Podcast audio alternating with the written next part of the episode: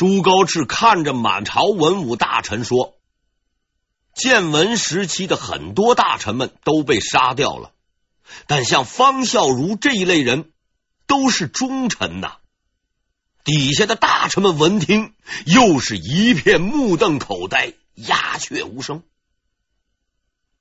忠臣，你父亲不是说他们是奸党吗？到您这里就给改了。那么说，您父亲还是杀错了？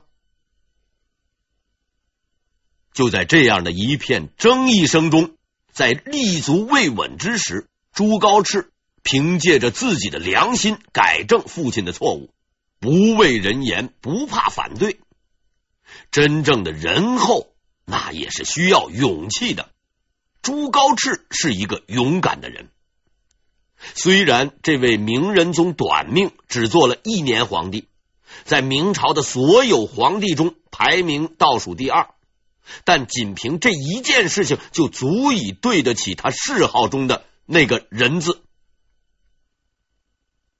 也许是应了那句老话：“好人不长命。”洪熙元年五月，只做了十个月皇帝的朱高炽病重，不久之后就去世了。这位厚道的皇帝就此结束了他的一生，但他的义举将始终为人所牢记，至少那些被赦免的人们会记得。皇帝的位置，哎，又空出来了。但是这个位置不会太久，很多人都在那排队等着呢。朱高炽病重，英明神武的太子朱瞻基自然十分关注。除此之外，还有一双眼睛盯着这个皇位，这自然就是我们的老朋友朱高煦。朱高煦。虽然是屡战屡败，却屡败屡战，以帝国主义亡我之心不死的决心和毅力，数十年如一日的坚持搞阴谋、搞破坏。朱高炽十分仁厚，并没有因此处罚他，可是他这位无赖的兄弟却越发嚣张跋扈。现在眼见朱高炽病重，他呢又开始了一次。夺位阴谋，吸取了上次的教训，朱高煦呀，这回是加强了情报工作，安排了很多眼线，时刻盯着朱高炽。当然不是为了保证朱高炽的安全，而是要确定他什么时候死。考虑到京城三大营要收拾自己手下那些虾兵蟹将，易如反掌，出兵攻打没有把握。几乎等于自杀。他决定啊，拿朱高炽的儿子朱瞻基开刀。他准备在朱高炽死后，在半道埋伏士兵，等这个朱瞻基从南京奔丧路过的时候，一举将其击灭，然后趁乱登上皇位。朱高煦对自己的这个计划很有信心。他的封地在山东乐安。太子朱瞻基在南京，根据惯例，太子守南京。只要皇帝死讯传出，太子必然会从南京出发到北京。这个期间所需时日很长，他可以从容不迫的安排好士兵，等着太子的到来。真是天助我呀！乐安离京城很近，朱高炽一死。最先得到消息的自然是我朱高煦，朱瞻基呀！等你听到风声赶来京城的时候，我的士兵早就在路上等着你了。我有充足的作案时间，朱瞻基，呵呵，你呀就认命吧。朱高煦的主意应该说是不错的，不幸的是。他遇到了一件十分奇怪的事儿，这件事情不但使他的计划落空，也在历史上留下了一个谜团。洪熙元年（一四二五年）五月，朱高炽逝世，朱高煦得到消息，十分高兴，安排士兵准备伏击。可是出人意料的事情发生了，他们是左等右等，哎，怎么等？这个朱瞻基就是不来。不久，他收到了一个不幸的消息：朱瞻基已经赶到京城，继位为皇帝。哎呦，怪哉，真是怪哉呀！难道朱瞻基长了翅膀会飞不成？或是他能预知未来，未卜先知？这个不但是朱高煦的疑问，也是后人的疑问。关于这一点，史料上有很多不同的记载。有的说朱高煦袭击太子只是传闻，实际上太子是接到丧报后从容赶到京城的。有的说朱高煦是没有准备好，等到太子过去了才派兵出去埋伏的。还有一种说法，那就比较骇人听闻了。朱瞻基比朱高煦更早就知道了自己父亲的死讯。南京路途遥远，这是客观的事实。只要报信的人不是在路上扎了帐篷睡个几天几夜。乐安的朱高煦一定会比南京的朱瞻基更早知道消息。当年那个时候，没有电话、电报，也没有飞机，你就是想破脑袋也找不出朱瞻基比朱高煦更早知道死讯的理由和方法。其实方法是有的，也是唯一的可能性。如果这一说法属实，我们就只能得出一个结论。朱瞻基不能预知未来，却创造了未来。他谋杀了自己的父亲。如果你对这一推论感到不满，请不要向我丢板砖，因为这个推论并非是我的首创。实际上，明仁宗朱高炽的死亡原因一直以来都是历史悬案。到目前为止，有几种说法。一种说法认为朱高炽纵欲，加之身体有病，最终病死；另一种说法呢，是认为他的儿子朱瞻基等不及父亲传位，谋杀了他。因为从朱高炽死亡前后的一些迹象表明，朱瞻基可能已经做好了登基的准备。这个历史的魅力。可能就在于他永远有无数的谜团让人们去探究，却总也找不出答案。纵欲而死也好，被谋杀也好，反正不是自然死亡。很少有皇帝能遇上这个殊荣。我们最终也只能得到一个肯定的结论：朱高炽死了，朱瞻基继位，仅此而已。可怜的阴谋家朱高煦，搞了几十年的阴谋，却一事无成。多次眼见这煮熟的鸭子飞掉，从父亲到兄弟，再到兄弟的儿子，就是没有自己的份儿。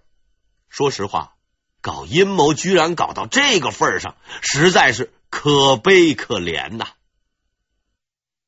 可悲的阴谋家朱高煦，空等了几十年。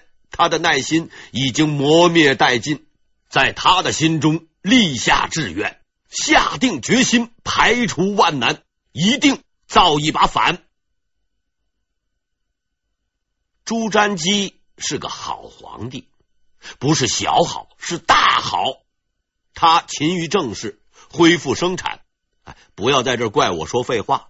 好皇帝呀，都差不多是这些词儿、这些事儿的。朱瞻基关心民间疾苦，经常去民间私访，但绝对不是乾隆皇帝下江南的那种方式。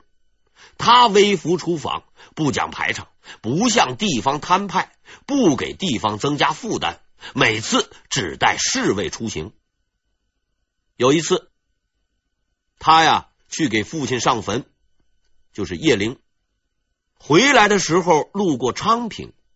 看到农田里有几个老农在很勤快的耕作，这样的劳动模范，皇帝自然十分喜欢。他便叫他身边的侍卫叫了一个农民啊到他跟前来问话，询问他们为什么如此勤劳耕作。估计这位农民也不知道他的身份，于是皇帝得到了一个自己绝对想不到的答案。这个农民啊走到了他的跟前，这么回答他的：“庄稼人，春天播种，夏天耕耘，秋天才能收稻子啊。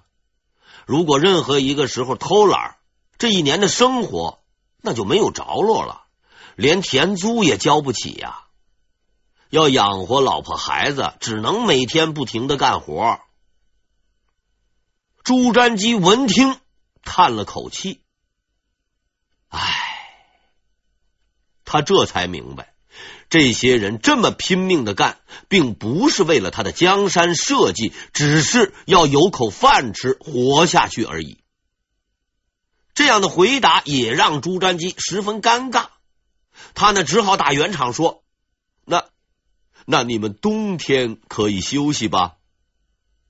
这回啊，轮到农民叹气了。嗨，冬天的时候，冬天的时候，官府的徭役就派下来了，我们还得去出力气呢。这位农民绝对想不到，他和这个人的这番对话将会在历史上流传下来。朱瞻基。看了看田地里农民那总也直不起的腰，感触良多。回到皇宫，连夜写了一篇文章，把这次经历描述了一番，发给各位大臣。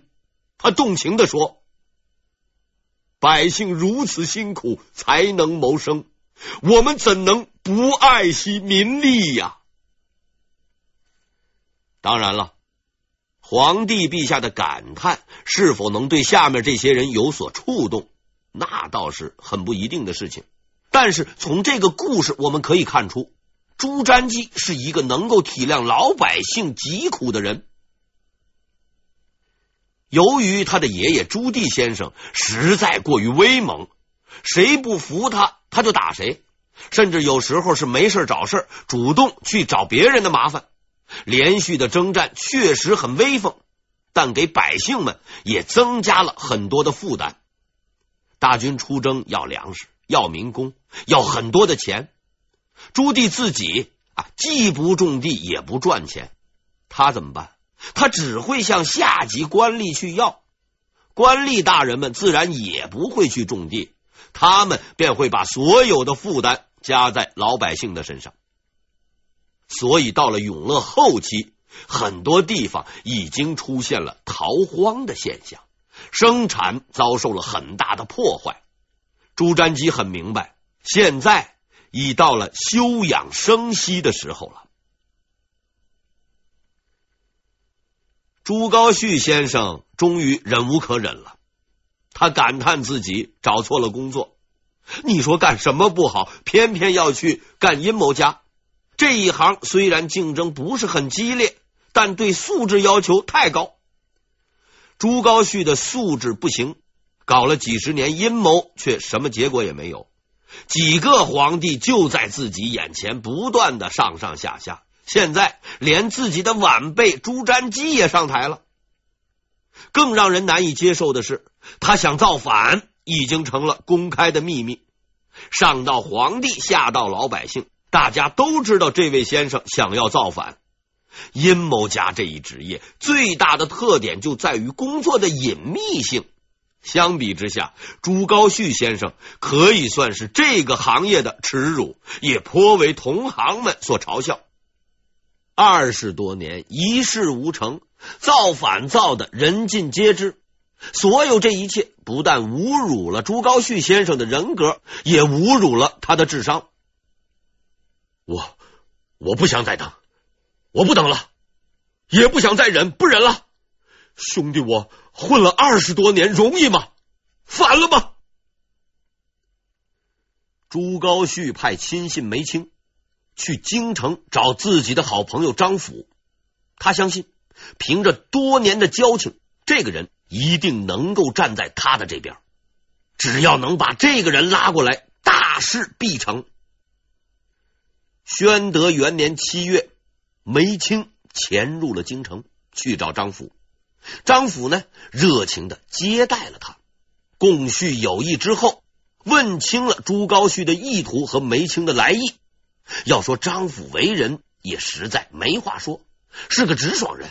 他连睡觉的地方都没来得及给梅清安排，就把他给捆起来了，连夜送给了朱瞻基。朋友，交情，呸！识时务才是俊杰。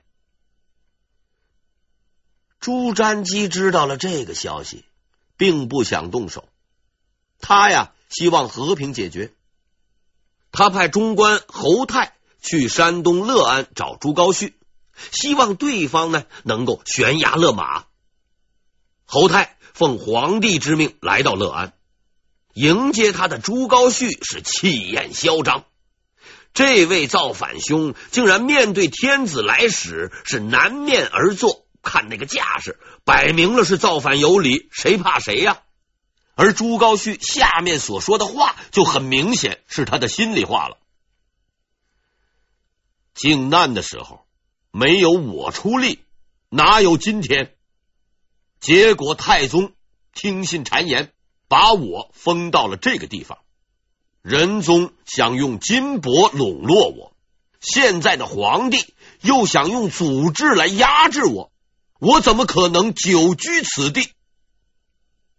接着，他又向侯泰亮出了自己的兵马军械，说道：“有这些就可以横行天下。回去告诉你的主子，把那些煽动他的奸臣们抓来送给我，再和我谈。”到了这个地步。不打也得打了。朱瞻基召开军事会议，商讨如何平叛。大臣们都认为应该派杨武侯薛禄带兵平叛。张辅是特别的积极，愿意亲自带两万兵马去荡平他的老朋友。但杨荣反对，他认为在目前这种情况下，如果皇帝亲征，必定一举击败朱高煦。张辅不服气，与杨荣争论了起来，双方是争执不下。朱瞻基也拿不定主意了。正在他犹豫不决之时，大臣夏元吉的一句话坚定了他御驾亲征的决心。夏元吉说：“皇上忘记了李景龙的事儿吗？”大家伙应该还记得李景龙，就是那个饭桶李景龙。当年建文帝把兵权交给这个饭桶，结果是一败涂地。朱瞻基随即下定决心亲征。宣德元年八月十号，朱瞻基亲征乐安。途中，他问手下的大臣们：“你们认为朱高煦会如何行动？”有大臣回答：“乐安太小，他可能会进攻济南，以抗拒大军。”也有大臣说：“他曾在南京多年，必然会带兵南下。”朱瞻基笑着摇了摇头，说道：“哈哈哈哈哈哈！你们说的都不对。济南虽然很近，却不容易攻。”而且大军行军迅速，他也来不及攻打南京，嘿嘿，更不可能。他的那些手下们的家属都在乐安，怎么可能愿意往南边走呢？他呀，会一直在乐安等着我的。事实确实如此，朱高煦一直都在乐安。倒不是因为他想决一死战，而是他别无去处。他原先以为是薛禄带兵来平乱，并不放在眼里，没有想到自己的好侄子竟然亲自来了，一下子就慌了手脚，赶快组织士兵们抵抗。八月二十日，朱瞻基率兵到达乐安城外，大军到达之后，并未强攻。只是用火锄和弓箭射击城上的守军，虽然没有动真格的气势，却是十分的吓人。城中守军没有什么斗志，纷纷的逃亡。朱瞻基又派人将诏书捆在了箭上，射入城中。诏书上说明首恶必办、胁从不问的原则，并给朱高煦很周到的标上了生擒和击毙两种价码。城中的人顿时是蠢蠢欲动，就连朱高煦身边的侍卫也禁不住诱惑。他们看朱高煦的那个眼神，就好像看着一个金灿灿的猪头。朱高煦真是狼狈不堪，只好派人出城送信，表示愿意出城投降，只是希望能给一晚上的时间告别亲人，然后就来自首。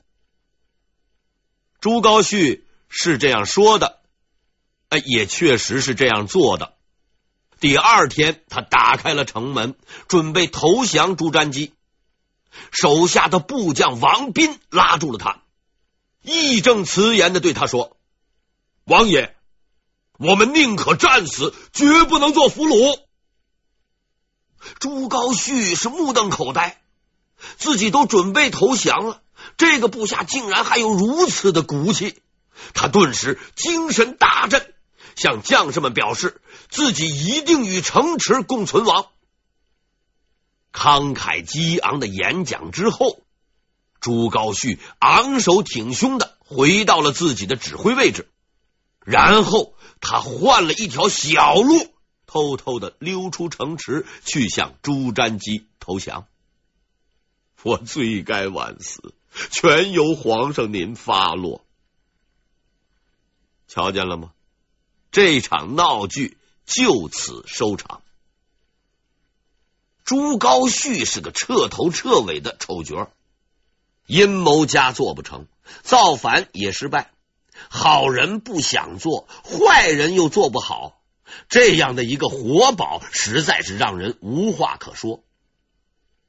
朱高煦呀，你的名字是懦弱。朱高煦扮演的这场滑稽戏，在无意中成就了一位小人物。朱高煦出来投降后，按照规矩。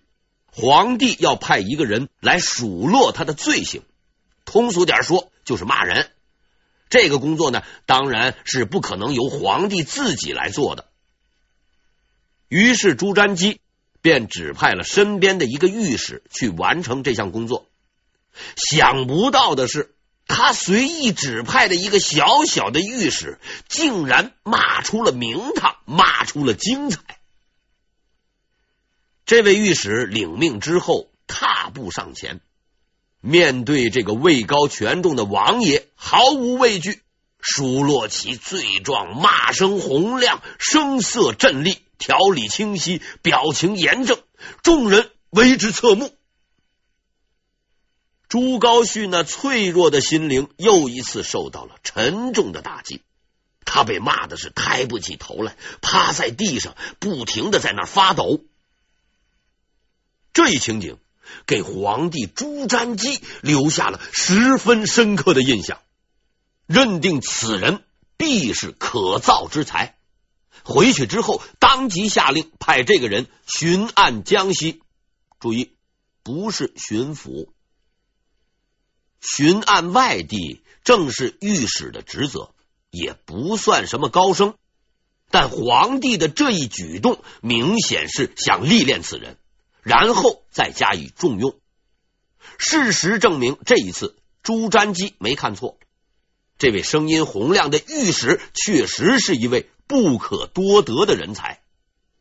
二十年后，他将挺身而出，奋力挽救国家的危亡，并成就伟大的事业，千古流芳。